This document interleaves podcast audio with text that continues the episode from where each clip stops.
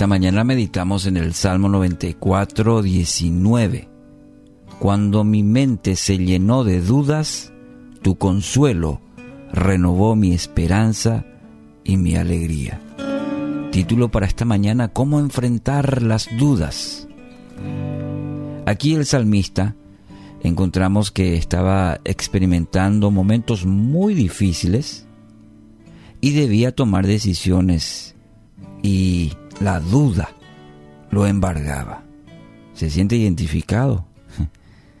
¿Cuántas veces nos pasa que en los momentos difíciles, en donde hay que tomar decisiones, la duda eh, se hace presente? Ya sea para grandes o pequeñas decisiones. Hoy usted tendrá que tomar decisiones en la semana tendrá que tomar decisiones. Finaliza el año, empieza uno nuevo y quizás... Y sí, ahí estamos constantemente tomando decisiones. Y siempre la duda está al acecho. Esperando el mejor momento para susurrarnos, ¿estás seguro? ¿Estás segura? Y ese incómodo pensamiento nos acompaña día y noche. ¿Será que estoy haciendo lo correcto? Y lentamente nos conduce hacia el temor y la ansiedad, nos aprisiona. En estas circunstancias, ¿sí?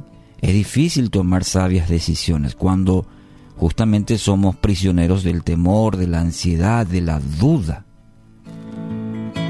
Y es interesante la afirmación en el versículo 17 de este mismo capítulo el salmista dice, si el Señor no me hubiera ayudado, pronto me habría quedado en el silencio de la tumba.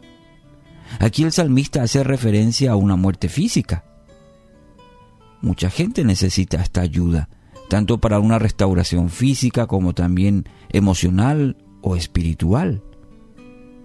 Ahora, lo importante, querido oyente, es reconocer la fuente de verdadera ayuda, de la verdadera asistencia a nuestra vida.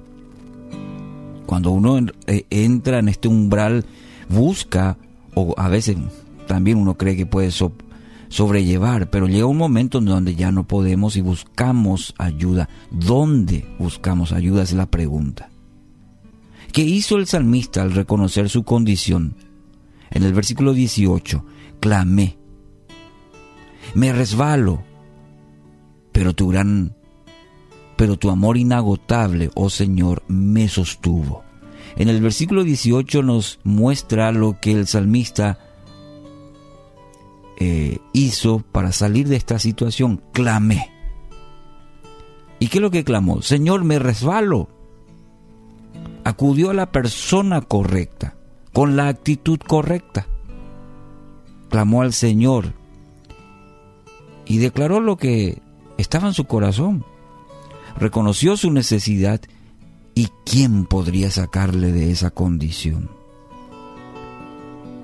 Y me gusta el del versículo 18 este, en, la traducción, clamar. Es esa oración que se eleva a Dios con la esperanza de, de ser escuchado. Pero muchas veces nuestro primer pensamiento, ¿qué, ¿qué suele ser? Bueno, y recurrir a nuestra inteligencia, a veces desesperados buscamos en personas que muchas veces no, no tendrán todas las respuestas o una solución real a nuestra situación. Clamar a Dios es el camino, es el camino correcto.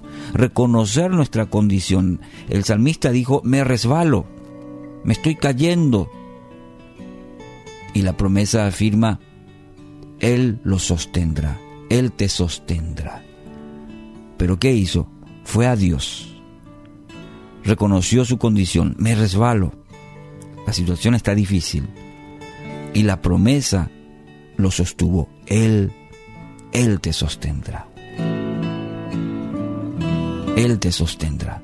Mire lo que le dice Isaías en esta mañana. Isaías 41:13. Pues yo te sostengo de tu mano derecha yo el Señor tu Dios, y te digo, no tengas miedo, aquí estoy para ayudarte.